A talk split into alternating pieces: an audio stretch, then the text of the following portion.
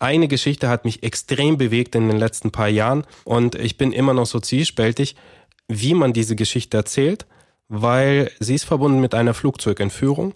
Ich bin mir sicher, das weiß kaum jemand. Also niemand bringt die Ausreise der Russlanddeutschen aus der Sowjetunion mit Flugzeugentführung in Verbindung.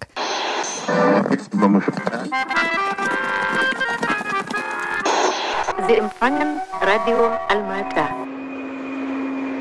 Steppenkinder, der Aussiedler-Podcast. Hallo Edwin, wie geht's dir? Bist du wieder fit? Bei der Preisverleihung hast du ja noch ein bisschen rumgehustet letzte Woche. Hallo Ira. Es war auf jeden Fall eine sehr schöne Veranstaltung am Freitag und äh, ja, ich war zwar ein bisschen angeschlagen, aber ich glaube, die, die Euphorie und, und, äh, und die ganzen positiven Gefühle haben das alles in den Griff gehalten. Wie hast du dich gefühlt an dem Abend? Ich war ja überwältigt. Es war ja leider nicht abends, ne? Die Preisverleihung war tagsüber. Alle haben dann mir irgendwie einen schönen Abend gewünscht und abends war ich dann wieder zu Hause und habe ganz gelangweilt in meinem Bett gelegen. Also äh, nein, es war eine super, super schöne Veranstaltung. Vor allem, wir haben ja selten äh, Kontakt mit unseren Zuhörenden und da waren ja auf einmal ganz viele Menschen da, die uns wirklich schon gehört haben und vor allem es waren ja ältere Leute da, die ja dann auf uns nach der Preisverleihung zugestimmt kamen und das fand ich richtig, richtig schön, den Austausch. Das war sehr ergreifend, ja.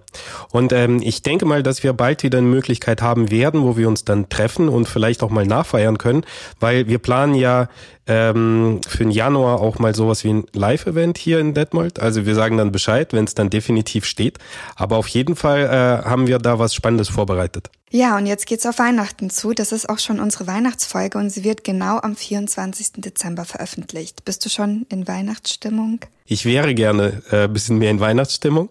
Es war sehr viel Rumgerenne äh, hier in der letzten Zeit, aber ähm, doch die Weihnachtsbeleuchtung und dann die Plätzchen, die man so langsam zugeschickt bekommt von den Familien, ähm, bringt dann schon so ein bisschen Stimmung. Und, und natürlich Weihnachtsmärkte. Also was wir nach der Preisverleihung gemacht haben, da sind wir, wir sind in Stuttgart auf den Weihnachtsmarkt gegangen und haben den einen oder anderen Glühwein auch gekippt. Schön. Das klingt gut. Ich mag Weihnachten nicht besonders. Und äh, deswegen kommt es mir ganz recht, dass wir heute nicht unbedingt so viel über Weihnachten sprechen werden, sondern über ein etwas anderes Thema. Genau, Weihnachten ist auch die Zeit, in der ich mich mit meiner Familie zusammen immer wieder an unsere Aussiedlung erinnern, weil wir sind 1994 ich glaube am 16. Dezember, äh, muss ich nochmal nachgucken. Aber so direkt in der Vorweihnachtszeit, in der Zeit, wo wir jetzt gerade auch diese Folge aufzeichnen, nach Deutschland gekommen. Und so damals aus der damaligen Hauptstadt in Kasachstan, heute das heutige Almaty, was noch nicht so vorweihnachtlich war, äh, war vielleicht schon so ein bisschen geschmückt, aber auf jeden Fall hier dann äh, nach Deutschland zu kommen, nach Süddeutschland und alle äh, Straßen waren geschmückt, beleuchtet und Weihnachtsbäume standen und es roch so nach den ganzen Zimtgebäcken. Und auf jeden Fall ist es immer so die Zeit, in der ich mit mich mit meiner Familie zumindest mal an unsere Aussiedlung erinnern. Wir äh, ja bringen uns das nochmal so ins Bewusstsein, wie das damals war, wie wir uns gefühlt haben, was unsere Stationen waren. Und ich denke mal, du wirst doch sicherlich auch mit deiner Familie zusammenkommen und ihr werdet euch auch mal über dies und das unterhalten. Ähm, redet ihr auch über solche Themen dann bei solchen Anlässen? Ja, ich spreche mit meinen Eltern eigentlich immer über unsere russlanddeutsche Familiengeschichte, also bei jedem Anlass und an Weihnachten umso mehr, weil dann haben wir auch ein bisschen mehr Zeit füreinander. Und es wird sicherlich auch darum gehen, wie zum Beispiel meine Eltern Weihnachten gefeiert hatten. Da habe ich sogar mal einen Artikel dazu geschrieben vor mehr als zehn Jahren und meine Mutter hat nämlich vom Pelzebock erzählt. Das war immer irgendein Nachbar, der dann so ganz äh, dunkel angemalt war im Gesicht und so eine große Kette dabei hatte und die Kinder hatten total Angst vor dem. Und meine Mutter und ihre Geschwister mussten dann Gedichte aufsagen und ähm, mussten natürlich sagen, dass sie ganz brav waren und erst dann haben sie vom Pelzebock irgendwie Gebäck oder so bekommen. Witzig, der hieß bei uns Pelznigel. Ah ja, siehst du, ich habe dazu auch mal äh, recherchiert und der hat je nach Region in Deutschland auch ganz unterschiedliche Namen. Aber für meine Mutter ist es halt immer noch der Pelzebock. Also es gab schon in ihrer Kindheit und ja, bis sie dann ausgezogen ist im Jugendalter, gab es schon noch auch so typisch deutsche Traditionen in ihrer Familie. Bei uns dann nicht mehr. Bei uns gab es dann eher so Neujahr und Nowy God, Dietmaros und so. Hm. Aber über was sprechen wir heute? Wir sprechen heute über die Motive und die Aussiedlungswege von vielen Russlanddeutschen, die über Generationen versucht haben, die Sowjetunion zu verlassen, um vor allem in Deutschland ein neues Leben anzufangen, aber auch in den anderen äh, äh, Ländern, wo es eben eine Möglichkeit gab. Und ich finde, es ein wichtiges Thema ist, darüber hin und wieder mal zu sprechen, weil aus meiner Beobachtung äh, sind die eigentlichen Motive der Menschen, die sich in den 60er, 70er Jahren dafür bemüht haben, ähm, auszuwandern aus der Sowjetunion, viel zu wenig präsent. Insbesondere in unserer Generation, also in der mitgebrachten Generation, ähm, aber auch in der Mehrheitsgesellschaft. So, dass oft ähm, aus meiner Sicht so ein ich kann das jetzt nicht verurteilen, aber diese Wertschätzung auch gegenüber diesen Menschen, die, sie, die damals wirklich ihre Schicksale aufs Spiel gesetzt haben, um die Ausreise für sich und für ihre Familie zu ähm, ermöglichen, nicht so ganz da ist, äh, müsste aus meiner Sicht ein bisschen mehr bekannt gemacht werden, um das auch ein bisschen sinnstiftender zu gestalten, oder? Ja, also definitiv. Wir werden ja häufig gefragt, warum sind eigentlich eure Eltern nach Deutschland gekommen oder eure Großeltern? Und ich habe auch oft erlebt, dass ich dann äh, selbst so ein bisschen in Stottern komme und überlege, ja, warum eigentlich? Und dann müsste man ja so weit ausholen. Und wir versuchen diese Warums heute mal zu klären und einfach auch entlang der Geschichte zu zeigen, denn die Auswanderung für Menschen in den äh, 70er Jahren war eine andere als für Leute in den 90ern, also als wir gekommen sind. Welche Gründe gab es? Es und welche Hindernisse vor allem. Und das ist ähm, wirklich sehr, sehr spannend. Und äh, wenn wir darüber gesprochen haben, hast du zwischendurch auch eine extrem spannende Geschichte noch für uns. Ich glaube, in einer der Folgen hattest du sie schon mal angerissen, kann mhm. das sein? Mhm. mhm. Und heute erzählst du sie uns mal ein bisschen ausführlicher, denn die hat was mit der Auswanderung von Russlanddeutschen und mit Weihnachten zu tun. Willst du sie schon mal kurz anteasern? Ja, es geht um eine spektakuläre Fluchtgeschichte eines gesamten Dorfes in einer klirrend kalten Nacht über die russisch-sowjetisch-chinesische Grenze äh, im Jahre 1930. Ähm, dazu kommen wir vielleicht mal später. Mhm, ähm, auf jeden Fall sogar. Ja, und äh, du hast, glaube ich, auch eine spannende Geschichte auf Lager. Genau, ich habe auch eine, eine spannende Geschichte von einer Frau aus den 70er Jahren, die auch äh, in die Schlagzeilen damals geraten ist, eine russlanddeutsche Frau. Aber dazu später. Fangen wir doch einfach chronologisch an, oder? Ach so, ähm, ja, ein Fakt, den ich jetzt voranstellen will. Es ist auf jeden Fall ein sehr aktuelles Thema, weil ähm, Russland und die Sowjetunion war über Jahrzehnte, über Generationen ein Auswanderungsland, also äh, ein Land, aus dem Menschen weggezogen sind. Eine Zahl, eine, eine Zahl, wie viele Menschen im 20. Jahrhundert die Sowjetunion verlassen haben, habe ich jetzt leider leider nicht gefunden. Es gab auf jeden Fall, man spricht von vier äh, Wellen, ähm, die das die ganze Sowjetunion erfasst hatten damals äh, im 20. Jahrhundert vor Auswanderung. Und jetzt spricht man wieder von der fünften Welle. Und zwar darüber hattest du ja auch berichtet von den von den Russinnen und Russen, die jetzt äh, vor dem Krieg in ihrem oder du, durch ihr Land verursachten Krieg jetzt nach Georgien zum Beispiel geflohen sind. Und insofern ist das wahrscheinlich so der größere Kontext. Und eine Zahl, die ich aber da bei den Recherchen, auf die ich gestoßen bin, hat mich schon sehr überrascht. Und zwar, die UNO erfasst weltweite Diasporas von größeren Nationen, das heißt Teile ihrer Nation, die außerhalb der Grenzen ihres Landes leben. Und die russische Föderation hat die drittgrößte Diaspora weltweit nach Indien und Mexiko. Stell dir vor, insgesamt leben 10 Millionen Menschen, die noch in der Russischen Föderation geboren sind, leben jetzt außerhalb ihres Landes. Es ist eine immens große Zahl. Das hat mich sehr, sehr überrascht, aber auch erschrocken irgendwie. Ne? Äh, ein Land, was eigentlich sehr viele Bürger aus verschiedensten Gründen ziehen lässt. Und äh, in diesem Kontext spielen die Russlanddeutschen eine große Rolle, insbesondere in den 90er Jahren ähm, haben, äh, waren die Russlanddeutschen eine der größten Gruppen, die die Sowjetunion oder die zerfallene Sowjetunion damals verlassen haben. Also ist schon eine riesige Dimension, in der wir uns bewegen. Genau, und damals kamen ja die meisten Russlanddeutschen nach Deutschland, aber es gab ja schon vorher Auswanderung. Wusstest du, Ira, dass für die Mehrheit der Russlanddeutschen zwischen 1929 und 1988 keine legalen Möglichkeiten für, eine, für die Auswanderung gab? Ja, das ist echt ähm, verrückt, ne? Weil 88, ich meine, da haben wir beide schon gelebt. Ähm, meine Familie hat sich nicht so früh um eine Ausreise bemüht, also Teile der Familie schon. Darüber können wir nachher vielleicht noch sprechen, weil ein Teil meiner Verwandten ist tatsächlich in den 70ern schon nach Deutschland ausgewandert. Das hat auch einen bestimmten Grund. Aber ich weiß von einem Fall, da ist jemand 28 aus der Ukraine noch geflüchtet, irgendwie nachts über die Grenze, weil Wolinien ist ja ganz im Westen der Sowjetunion gewesen und früher war die Grenzsetzung auch eine andere. Und dieser junge Mann, er hieß Benjamin, der ist nie wieder aufgetaucht. Also wir wissen bis heute nicht, was aus ihm geworden ist, aber der ist tatsächlich vorher schon abgehauen. Das heißt, es gab keine legale Möglichkeit zu gehen. Genau. Bis 1929 hat äh, Sowjetrussland noch Auslandspässe ausgestellt an. Bürger, die auswandern wollten. Und ab 1929 äh, war diese Möglichkeit dann eingestellt worden. Und in der gesamten Zeit, seit der Oktoberrevolution bis zum Jahr 1929, haben in verschiedenen Wellen, aber fast schon kontinuierlich immer wieder Menschen versucht, einen Auslandspass zu erlangen, um auszuwandern. Was glaubst du, in welche Länder sie damals ausgewandert sind? Die Russlanddeutschen. Also wir haben Verwandte in Kanada. Ich vermute mal, dass es hm. dann doch viel Nordamerika war. Wie sind die Zahlen? Konkrete Zahlen habe ich jetzt nicht parat, aber ich habe jetzt zum Beispiel eine Zahl, dass zwischen 1922 und 1929 ungefähr 22.000 Personen, meistens mennonitischen Glaubens, äh, legal ausgewandert sind. Und für diese Menschen war damals das Deutsche Reich bzw. die Weimarer Republik keine Option zum Auswandern. Sie haben das zwar schon hm, nachvollziehen können oder es so verstanden, dass es ihre äh, in Anführungszeichen historische Heimat ist, wobei bei Mennoniten muss man das so ein bisschen in Klammern setzen. Mennoniten haben äh, kaum auf dem Gebiet des Deutschen Reichs gelebt, sondern eher ähm, in Polen und davor in den Niederlanden. Aber auf jeden Fall, mh, mm, Sie empfanden das Land als äh, von Krisen erschüttert. Das war ja auch in der Weimarer Republik die Wirtschaftskrise, äh, später auch die Machtergreifung der Nationalsozialisten. Und sie fanden das Land überbevölkert.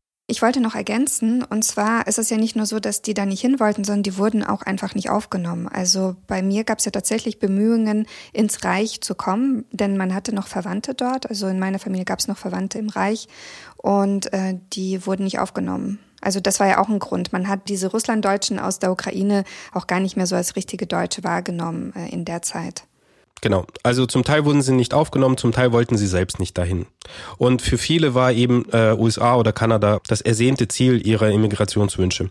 Bei mir selbst in der Familie gab es auch diese Fälle äh, von Immigration in dieser Zeit. Äh, und ge genau im Jahre 1929 sind ungefähr ähm, 10.000 Personen damals nach Moskau gereist, um dort einen, äh, zum letzten Mal einen Auslandspass bekommen zu können um nach Kanada auszureisen. Allerdings nicht, äh, bei weitem nicht alle haben diese Pässe bekommen und, äh, ähm, und sind dann nach Kanada ausgewandert, sondern in etwa 5600 Personen äh, durften dann weiterziehen und der Rest musste dann zurückfahren, dann in ihre Wohnorte. So geschah es auch meiner Urgroßmutter, die mit ihrer Familie, mein Urgroßvater, meine Urgroßmutter, die waren in Moskau 29 da bei dieser Gruppe dabei, wurden aber abgewiesen, mussten wieder zurückreisen. Kommt jetzt die Amour-Geschichte? Ja. Erzähl. Naja, ähm, also danach gab es eigentlich nur noch illegale äh, Möglichkeiten, äh, das Land zu verlassen. Und zwar ähm, am spektakulärsten finde ich eben diese, diesen Fall eines kompletten Dorfes, die äh, in der Nacht vom äh, 16. auf den 17. Dezember 1930 das Land verlassen haben. Und zwar ist es eine Geschichte auch, eine bemerkenswerte Geschichte insofern, als dass, dass die letzte freiwillige Kolonie von Russlanddeutschen im jetzt schon Sowjetrussland war und die östlichste Kolonie. Also wir sprechen ja immer von der Mutterkolonie, das war die erste Siedlung, dann die Tochterkolonie, das war dann die Zweitsiedlung. In dem Fall müsste man schon von der Urenkelinenkolonie sprechen, weil das waren Menschen, die ursprünglich in der Ukraine einmal gewandert sind, also von der Mutterkolonie in eine Tochterkolonie und dann von dort sind sie dann nach Westsibirien gewandert oder in den Ural und sind dann 1927, 28, haben sich aufgemacht und haben dann am Amurfluss äh, neue Siedlungen gegründet. Was glaubst du, warum sie dann in dieser Zeit dann nochmal äh, so weiter in den Osten gezogen sind? Sag's mir. Ja, also es äh, setzte so langsam die Kollektivierungspolitik ein. Die ähm, Bauern wurden enteignet und äh, wurden in äh, kollektive Wirtschaften zusammengetrieben. Und auf der anderen Seite ähm, gab es antireligiöse Gesetze, antikirchliche Gesetze und ähm, äh, fromme Christen, gläubige Christen wurden immer mehr bedrängt. Und äh, das war besonders für Mennoniten, für russlanddeutsche Mennoniten, aber auch Lutheraner und Katholiken waren auch einige mit dabei, war es ein Grund, so weit wie möglich ins Sowjetrussland äh, zu auszuwandern. Und äh, das ist dann der russische Ferne Osten in der Nähe von der Stadt äh, Blagoveshchensk. Wo liegt das genau? Das liegt direkt an der chinesischen Grenze auf dem Fluss Amur. Amur ist der Grenzfluss zwischen, heute immer noch zwischen Russland und China, beziehungsweise die Region Mandschurei, die chinesische Region Mandschurei. Und ähm, heute ist das eine, ja, eine sehr interessante Stadt, insofern als auf der anderen Seite des Flusses von der Stadt Blagoveshchensk ist eine chinesische Stadt. Und als ähm, die russische Stadt gegründet wurde, war das ein kleines chinesisches Dorf. Und heute ist es so, dass es eine riesige Metropole ist, eine chinesische Metropole, während die russische Stadt immer, sie ist so geblieben wie in der sowjetischen Zeit. Also der Kontrast ist schon sehr krass geworden. Und ähm, damals 1927 wollten die sowjetischen Behörden diese Grenzregion so ein bisschen ähm, stärker besiedeln, um den Einfluss äh, Chinas auch ein bisschen einzudämmen, äh, beziehungsweise auch Einfluss der äh, Japaner, also Japans, weil Japan hatte zu der Zeit äh, Ansprüche erhoben auf diese Region Mandschurei und führte zu der Zeit auch einen Krieg äh, in China in dieser Region. Und äh, so hatte man eben auf der russischen Seite äh, Siedler angeworben, um diese Grenzregion auch zu besiedeln. Wer lebte aber zu der Zeit schon in dieser Region, in dieser Grenzregion? Und zwar, es gab Kosakensiedlungen, die früher noch im Zarenreich gegründet sind, äh, wurden, um diese Grenzen dann zu beschützen. Und es gab ähm, ähm, dorthin ausgesiedelte, deportierte äh, russische Molokaner. Es sind russisch-evangelische Menschen, die Freikirchen gegründet haben. Und die Russlanddeutschen, die dorthin gezogen sind in diese Gegend, sind halt eben auf religiös gleichgesinnte Menschen, aber russischer Herkunft dann gestoßen. Und das war so ihre neue Nachbarschaft.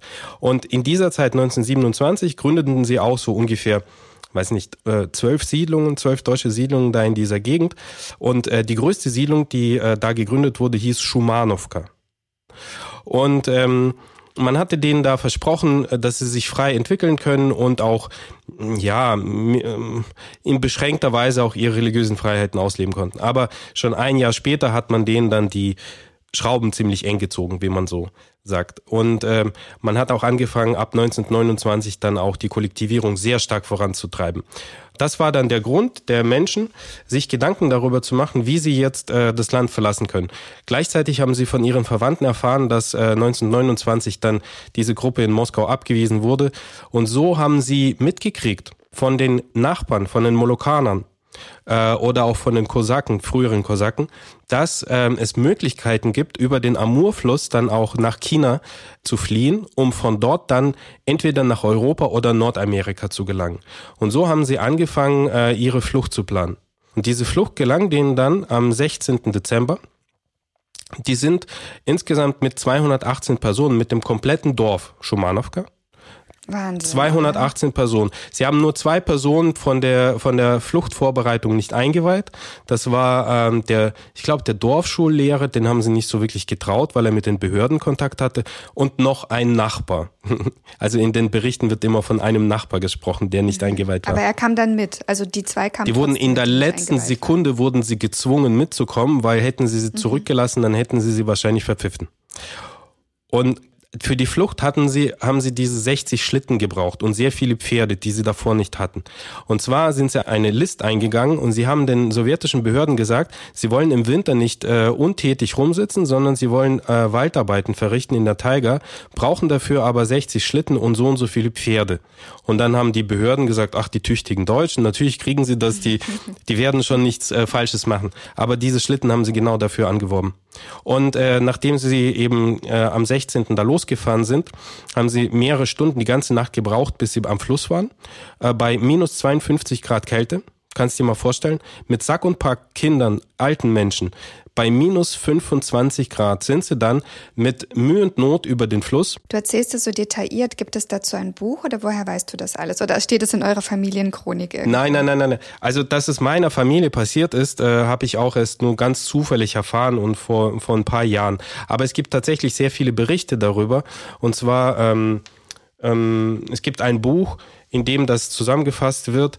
Das ist äh, ein paar Jahre nach dieser Flucht erschienen ähm, von einem Abraham Friesen und einem Abraham Löwen. Und zwar in Paraguay ist es erschienen. Und dieses Buch heißt Die Flucht über den Amur. Oder es gibt noch ein anderes Buch. Und das waren, das waren zwei Typen, die dabei waren, oder? Das waren, genau, das waren zwei Brüder, die dabei waren. Ähm, und es haben sich später immer wieder Zeitzeugen gemeldet und in verschiedenen Publikationen der Mennoniten in Süd- und Nordamerika sind diese Zeitzeugenberichte äh, erschienen. Mhm. Aber erzähl mal weiter, also die sind dann mit dem Schlitten über diesen Fluss. Ich habe vorhin äh, gegoogelt, das ist ja nicht nur irgendwie so ein kleines Flüsschen wie der Neckar oder der Rhein, sondern das ist ja irgendwie so ein Riesending. Ja, sibirische Flüsse haben es an sich, so breit zu sein, ja. Also das ist ihnen gelungen und wie ging es dann weiter? Also ähm, von den 218 Personen haben diese unmittelbare erste Flucht 217 auch überlebt. Also es gab ein Opfer zu beklagen, es war ein zweijähriges Mädchen, was erstickt ist in den Pelzen. Sie war eingewickelt in die Pelze und äh, sie ist leider dann ähm, ums Leben gekommen. Und natürlich haben einige auch Erfrierungen äh, sich zugezogen, als schlimmste Erfrierungen besonders bei den, äh, bei den Männern, die dann äh, immer im Schnee rumgewühlt haben. Ungefähr bei der Hälfte haben dann die Zehen und Finger dann gefehlt am Ende. Ähm, na und Schluss, äh, sie hatten aber einen chinesischen Guide, der mhm. die Strecke kannte und er hat sie dann in das nächste chinesische Dorf gebracht. Und aus diesem nächsten chinesischen Dorf haben sie dann ähm, Busse organisiert 1930. Also die haben dann fünf Busse gestellt bekommen und sind mit diesen Bussen dann in die nächste Verwaltungshauptstadt gefahren, um erstmal ein Visa, Visum zu bekommen für diese Gruppe, weil sie waren ja illegal in China, in der Mandschurei. Ähm, und als sie dann diese Papiere bekommen haben, sind sie dann weitergefahren in die ähm, in die Metropole, in die mandschurische Metropole Habin, wo sie dann ein Jahr lang gewartet haben, bis sie weitergezogen sind. Und ähm, ähm, sie waren, ja, sie waren aber auch nicht die einzigen, die da unterwegs waren. Es waren noch viel mehr deutsche Siedler äh, unterwegs und die haben sich alle nach und nach dann in Habin getroffen. Verrückt. Und hat man sie dann in der Sowjetunion vermisst in der Zeit? Also hat die dann jemand gesucht oder da sind ja plötzlich Leute verschwunden? Hat das für Fragezeichen gesorgt? Ähm, ich habe mal geguckt, es gibt einen Wikipedia-Eintrag zu diesem Artikel, äh, zu diesem Dorf und da steht 1930 aufgelöst aufgrund der, äh, der des Verschwindens der Bewohner. Also dieses Dorf gibt es nicht mehr. Hat man dann aktiv nach denen gesucht oder Nein. war es dann erledigt? Nein, es war tatsächlich erledigt und sie hatten wirklich viel Glück, dass sie von den Grenzpatrouillen nicht erwischt wurden. Da gab es andere Gruppen, die denen erging es dann äh, schlimmer dann bei bei diesen Fluchtversuchen.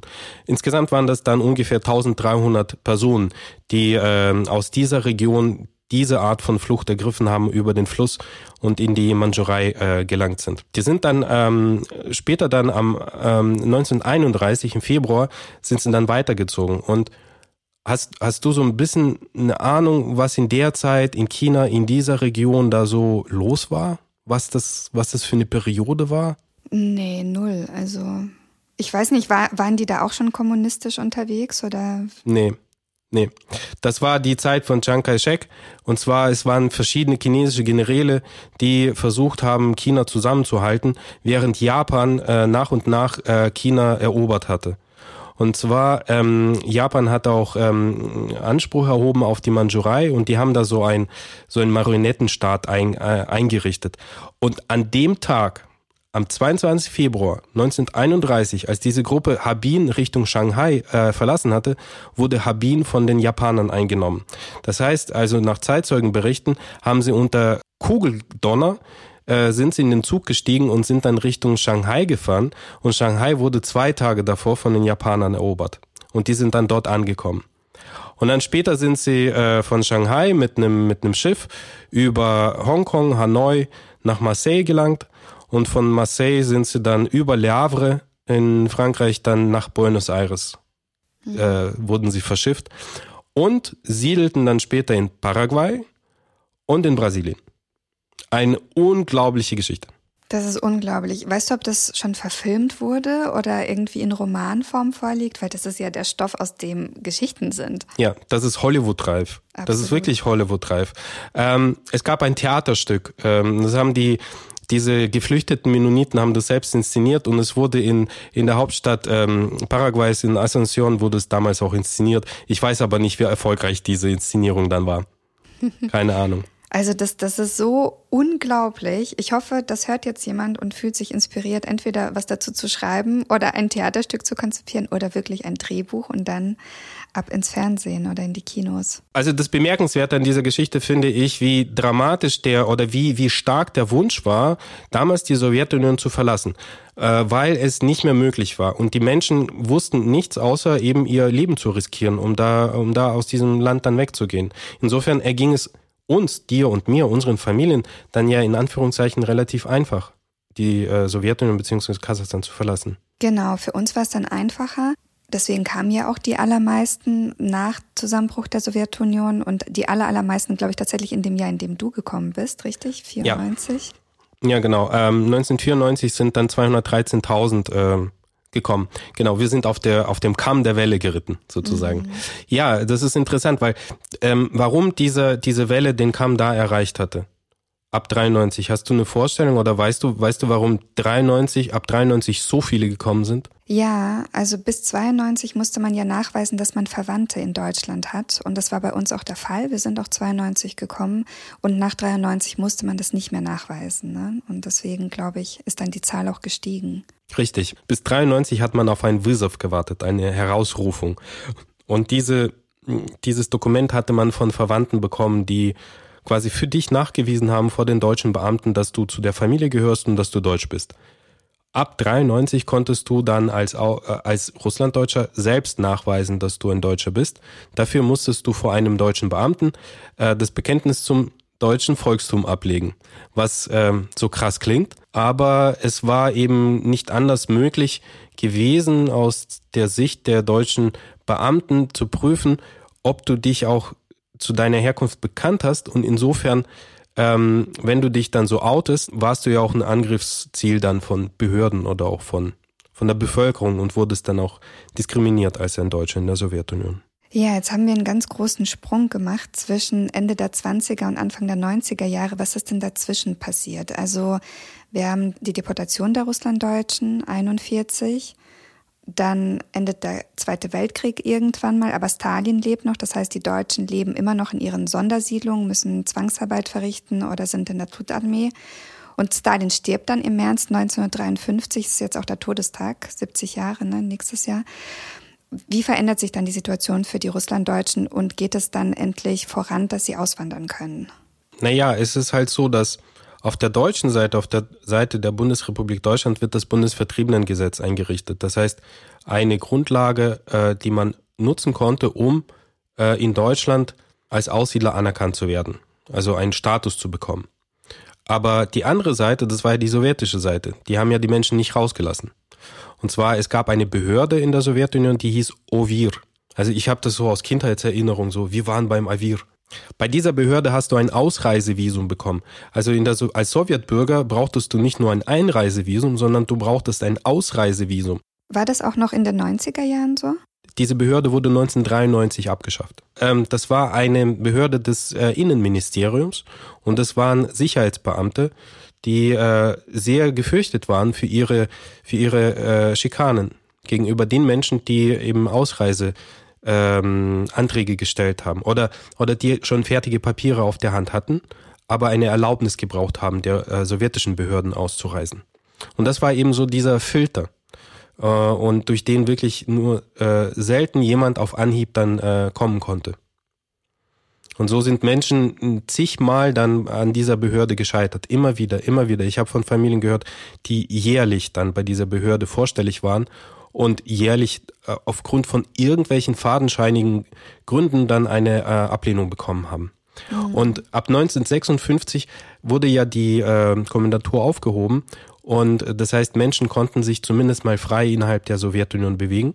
Und äh, besonders diejenigen, die den Status als Volksdeutsche hatten, ich glaube, den Begriff hatten wir schon mehrmals erklärt bei uns im Podcast. Genau, vielleicht machen wir das an der Stelle trotzdem noch, weil in meiner ja. Familie gibt es auch einige Menschen, die Volksdeutsche waren. Das sind Menschen, die im Rahmen des Zweiten Weltkriegs in äh, deutsch besetzte Gebiete gelangt sind, also im Wartegau zum Beispiel, dann teilweise auch auf dem heutigen Bundesgebiet waren und dann eingebürgert worden sind, also Volksdeutsche wurden und dann zum Teil in Deutschland geblieben sind nach Ende des Zweiten Weltkrieges oder, was die meisten betraf, in meiner Familie und auch generell Russlanddeutsche, dann repatriiert wurden, also zwangsweise zurück in die Sowjetunion gekehrt worden sind.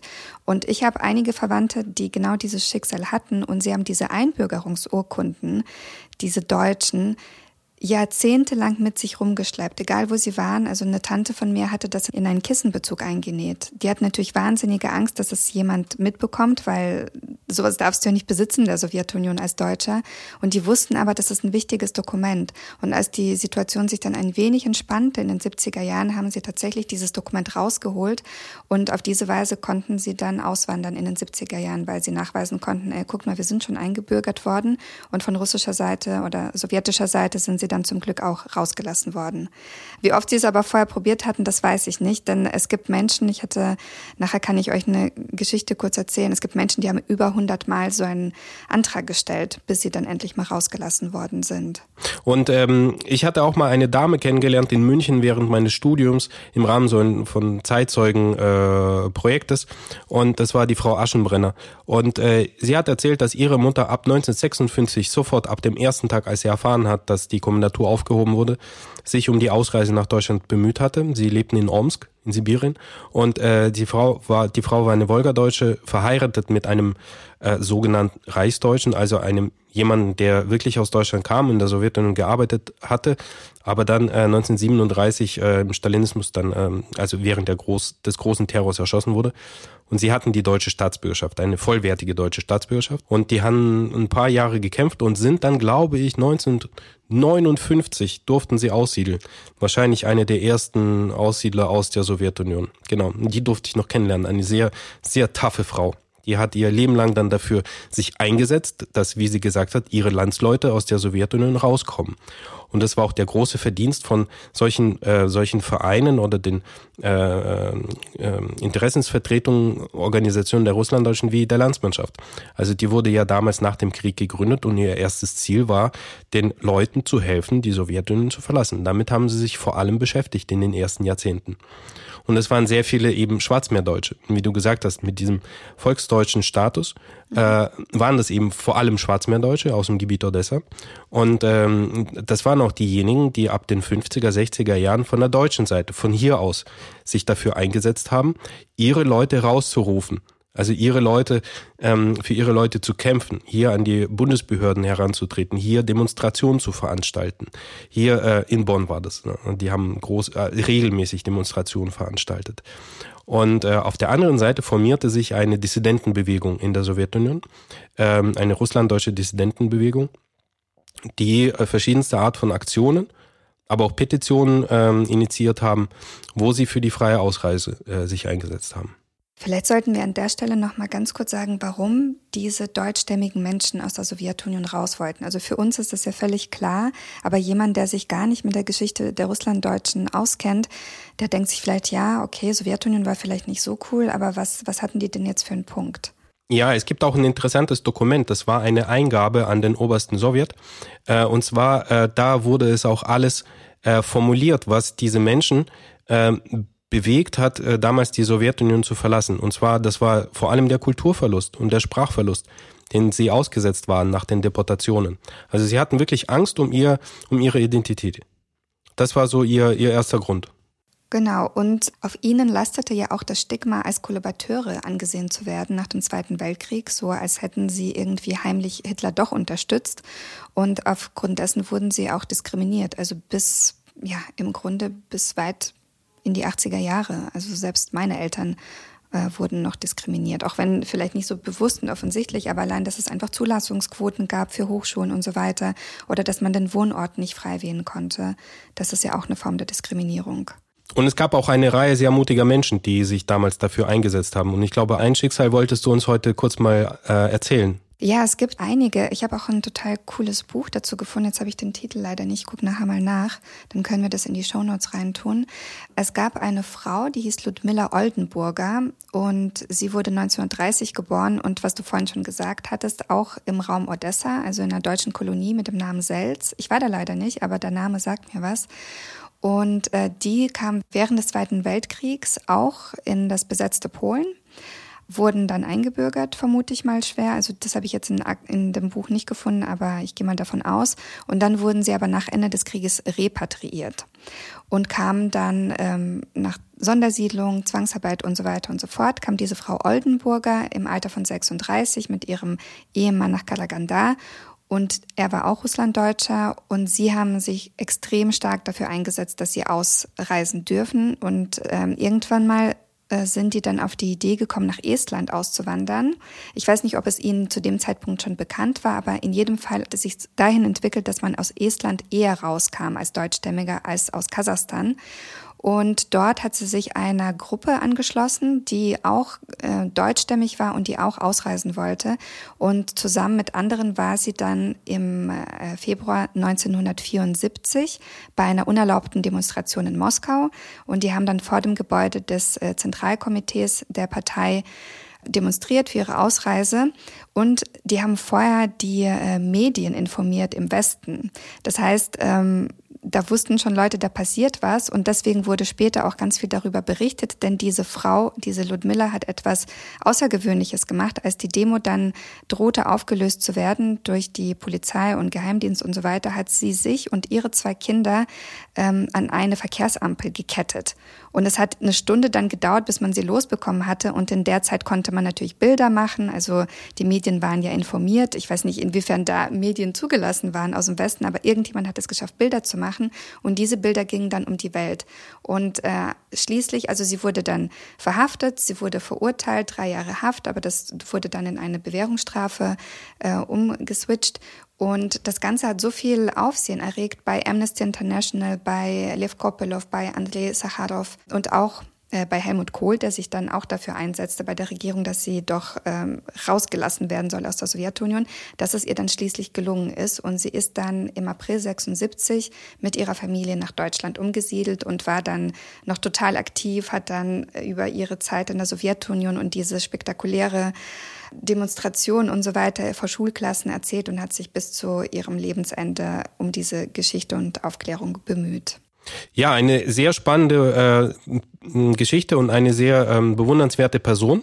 Wer äh, weitere Personen oder ähm, Menschen aus dieser Zeit kennenlernen will oder ihre Geschichten kennenlernen will, der findet im Online-Dossier äh, Russlanddeutsche der Bundeszentrale für politische Bildung unter der Rubrik Sam is Dat Geschichten, Dokumente und Biografien von den Menschen, die sich damals in diese Prozessen ähm, sehr hervorgetan haben. Also da können wir wieder mal unsere Lieblingsquelle oder eine mhm. unserer Lieblingsquellen mal erwähnen. Genau, ich hatte im Rahmen von Ihrer Geschichte auch noch ein bisschen weiter recherchiert und es gab ja dann auch äh, nicht nur in Estland diese Bewegungen, sondern auch zunehmend in Zentralasien, also in Kasachstan, in Kirgistan, so dass Leute sich auf solche Ausreiselisten haben setzen lassen, die dann nach Estland irgendwie gebracht worden sind, dann nach Moskau, dann nach Deutschland gelangt sind, so dass man auch von deutscher Seite diese Auswanderungswilligen unterstützt hatte.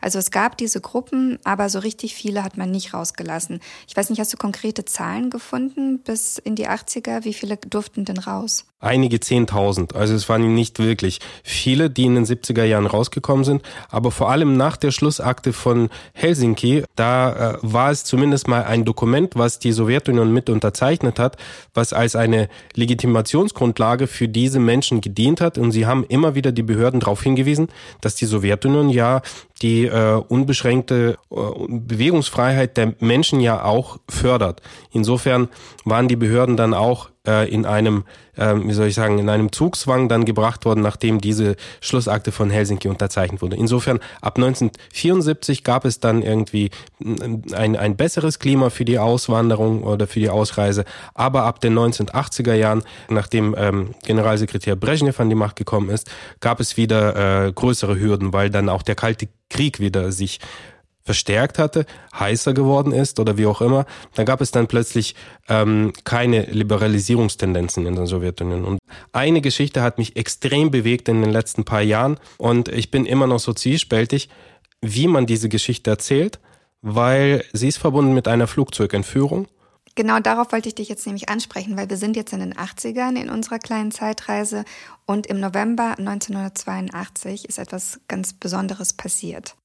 Eine Geschichte, die kaum jemandem bekannt ist. Also ich selbst äh, wusste von dieser Geschichte bis vor zwei Jahren nicht, bis ich jemanden kennengelernt habe, der Sohn eines Hauptprotagonisten ist. Äh, die, die Familien leben hier in Deutschland, es sind drei Familien. Und äh, ja, diese Geschichte ereignete sich am 7. November 1982. Und zwar äh, zwei Brüder sowie ihr Freund, also alle so zwischen äh, 20 und 27 Jahre alt, ähm, haben beschlossen, eine äh, Aeroflot-Maschine zu kidnappen. Und zwar auf ihrem Flug äh, von äh, Novorossiysk, das ist ähm, Gebiet Kuban, glaube ich, in, im heutigen Russland, nach Odessa in, in die heutige Ukraine. Und das war eine reguläre Maschine. Und äh, sie haben sie dann in die Türkei entführt. Was waren ihre Motive? Seit 1978 haben die vor allem diese zwei Brüder versucht, legal auszusiedeln. Sie haben zig Male bei dieser Behörde Avir ihre Dokumente eingereicht äh, für die Genehmigung eines Ausreisevisums aus der Sowjetunion, denn sie hatten auch schon längst äh, eine Einladung nach Deutschland auszusiedeln.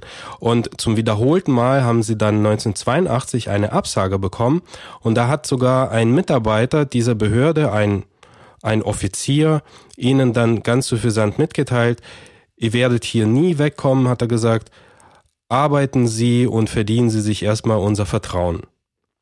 Und das hatte wohl das Fass dann zum Überlaufen gebracht. Flugzeugmaschi äh, Flugzeugentführungen äh, zum Zwecke der Immigration aus der Sowjetunion gab es auch schon davor. Also das war nicht die erste Flugzeugentführung mit diesem Ziel. Vor allem aus dem Baltikum sind ganz oft Maschinen entführt worden von Litauen und Esten, die dann äh, entweder nach Finnland oder wo auch immer dann ähm, weg wollten. Diese Entführung äh, in Anführungszeichen ist dann den äh, drei gelungen. Dabei ist aber ein Bordmechaniker schwer verletzt worden. Und äh, diese Maschine ist dann auf NATO-Gebiet in der Türkei dann gelandet. Die türkischen Behörden haben die drei Männer verhaftet und haben sie dann zu neun Jahren Haft verurteilt. Allerdings haben die drei, drei Jahre später, 1985, äh, von der Bundesrepublik äh, die deutsche Staatsbürgerschaft bekommen, also im Laufe dieses Aufnahmeverfahrens als Aussiedler. In der Türkei gab es eben diese Hürden nicht.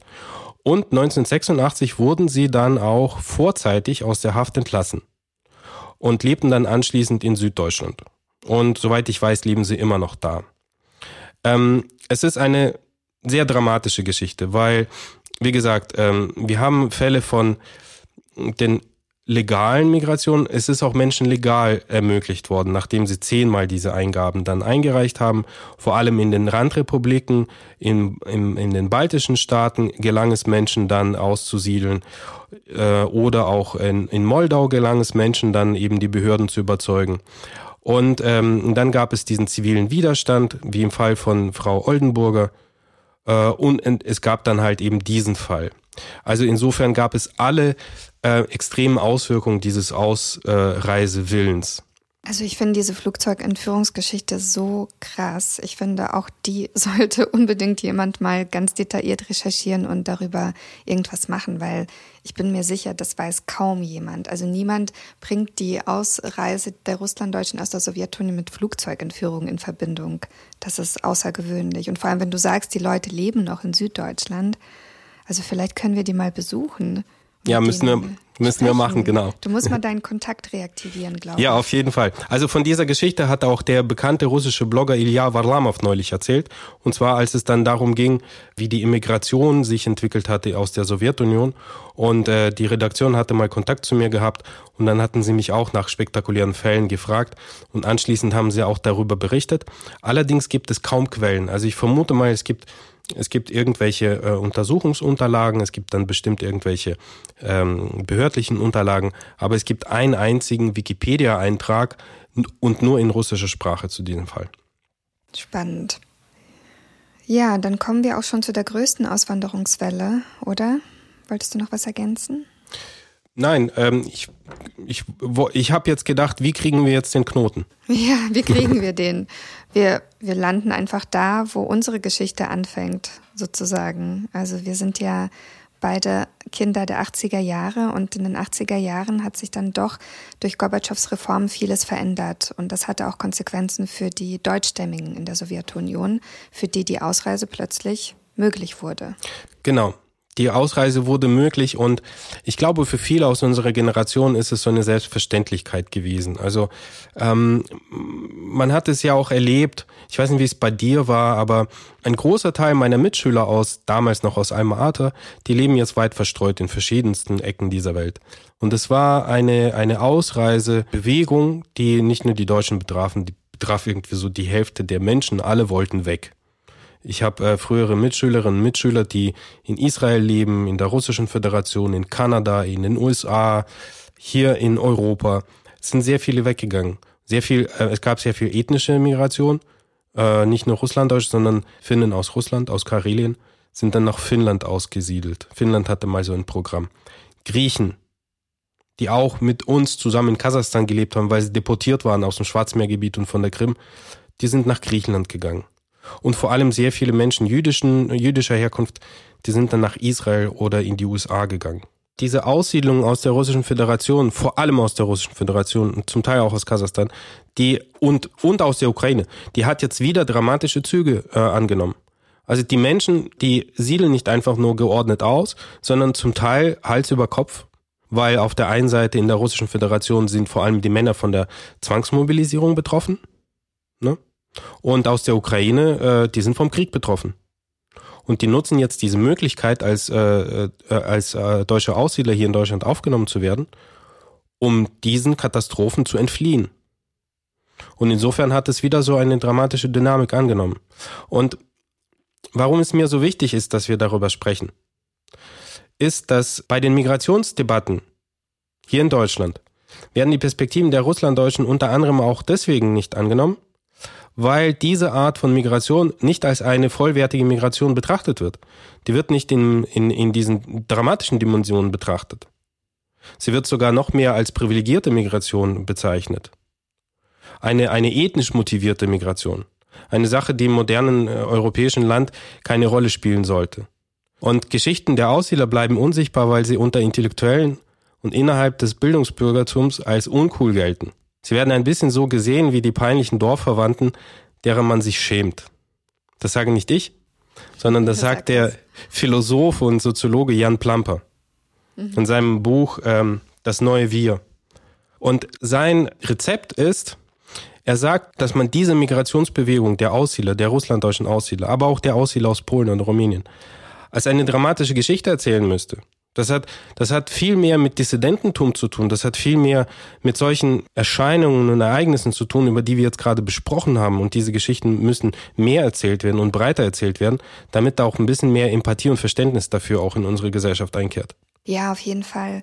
Ich finde es trotzdem wichtig, auch zu sagen, dass Russlanddeutsche ja auch selbst in den vergangenen Jahrzehnten dazu beigetragen haben, dass sie eben als nicht die typischen Migranten und Migrantinnen wahrgenommen werden. Ne? Also mhm. dagegen wehren sich, gegen diesen Begriff wehren sich ja auch viele gerade ältere oder konservative Russlanddeutsche. Deswegen ist es ja, hat ja verschiedene Gründe, warum wir so wahrgenommen werden, wie wir wahrgenommen werden.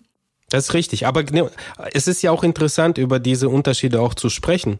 Mhm. Es ist natürlich nicht eins zu eins die eine Art von Migration und die andere Art von Migration. Das hat alles irgendwie so ihre eigene Entwicklung gehabt, ihre eigene Geschichte, Motive. Aber darüber zu sprechen und darüber kompetent und, und aufrichtig zu sprechen, das, das ist ja sinnstiftend. Ja, und ich glaube, ganz, ganz wichtig ist, äh, wir betonen das vielleicht einfach nochmal an dieser Stelle, dass unsere Eltern und Großeltern ja nicht in erster Linie aus wirtschaftlichen Gründen hergekommen sind. Also natürlich hat es dann gerade ab den 80er Jahren und bei uns waren es dann Anfang der 90er, als wir hergekommen sind, eine Rolle gespielt. Aber die erste Motivation war trotzdem, dass man als Deutscher bestimmte diskriminierende und eben diese Deportationserfahrung gesammelt hatte und man sich in diesem Zustand des Zusammenbruchs eines Landes wieder möglicherweise mit Dingen konfrontiert sah, die man bereits erlebt hatte. Also dass diese ähm, Ungewissheit ob der eigenen Zukunft ja auch mit der Abstammung tatsächlich auch zu tun hat in der Sowjetunion, weil man gelernt hatte, als Deutscher bist du dann halt der Erste, der deportiert wird sozusagen. Ja. Und vielleicht, um das, um das vielleicht in einen allgemeineren Kontext zu bringen, nicht nur als Deutscher, sondern Angehöriger einer bestimmten Minderheit, die von dem System, von der Gesellschaft stigmatisiert wird. Und das sind ja nicht nur die Deutschen gewesen, das sind ja auch die Juden gewesen vor allem, das sind dann auch Griechen gewesen, das sind Finnen gewesen, das sind Koreaner gewesen, das sind alles Minderheiten gewesen mit einem Kind-State außerhalb Russlands. Das heißt, keine dort verwurzelte Minderheit, die schon immer da auf diesem Gebiet gelebt hat.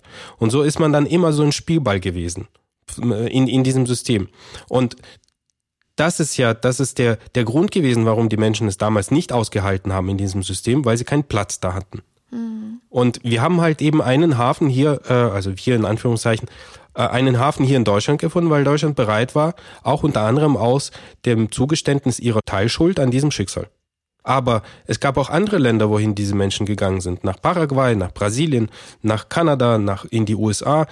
Übrigens sind ja auch ganz viele von diesen Volksdeutschen, die nach dem Zweiten Weltkrieg äh, auf dem Bundesgebiet geblieben sind, sind ja auch weitergezogen. Ich glaube, so ein Drittel oder so ist ja dann auch äh, wiederum nach Nord- und Südamerika ausgewandert. Die sind gar nicht dann in der DDR oder BRD geblieben. Richtig, genau. Den ging es nicht um den äh, um die Zugehörigkeit zu einem bestimmten Kulturraum, sondern den ging es um um äh, Perspektiven auch wirtschaftlicher Natur. Also das waren Menschen mit einem mit einem Bewusstsein, dass sie Kolonisten sind. Das sind Bauern, die sind Landwirte und sie sind dahin gegangen, wo es diese Möglichkeiten gab, das zu bekommen. Mhm. Ne? Und deswegen sind halt viele äh, nach Kanada oder in die USA gezogen, wo es halt eben die Möglichkeiten gab, das zu verwirklichen. Genau. Haben wir jetzt alles gesagt, was uns wichtig war zu dem Thema? Ähm, wenn wir das vergessen haben, dann werden wir in einer der nächsten Folgen diese Themen nochmal aufgreifen, weil ich glaube, darüber kann man nicht oft genug sprechen. Definitiv. Ja, jetzt ist es eine Weihnachtsfolge. Jetzt sollten wir vielleicht noch ein bisschen weihnachtlich werden zum Ende hin.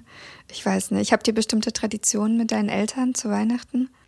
Ich glaube nicht, dass wir besondere Traditionen haben. Also es war so, dass wir drüben eben deutsches Weihnachten schon immer gefeiert hatten. Und äh, wir hatten auch den Pelznickel. Mhm. Also in deiner Kindheit gab es den auch? Na, äh, noch mehr. Ich war, ich war, habe irgendwann mal das Alter erreicht, als ich selbst Pelznickel sein durfte. Also im letzten Jahr, als wir noch in einem Arte gelebt haben, da bin ich dann rumgezogen mit der Kette und mit dem Pelz und mit dem schwarz angemalten Gesicht und habe dann die die kleinen Kinder erschreckt.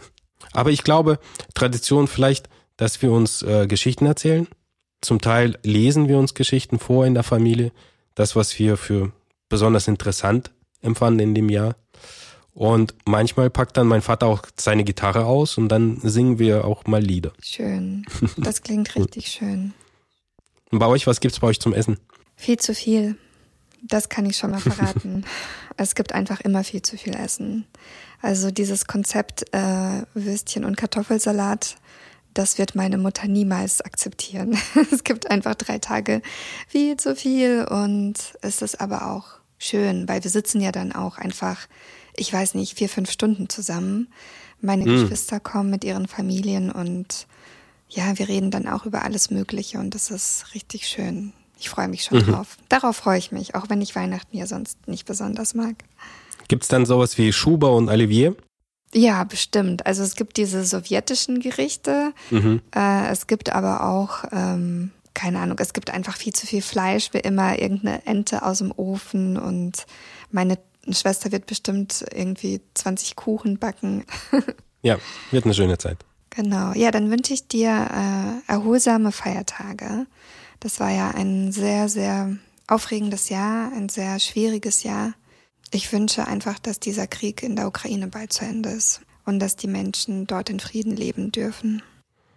Ja, definitiv. Das ist auch mein größter Wunsch.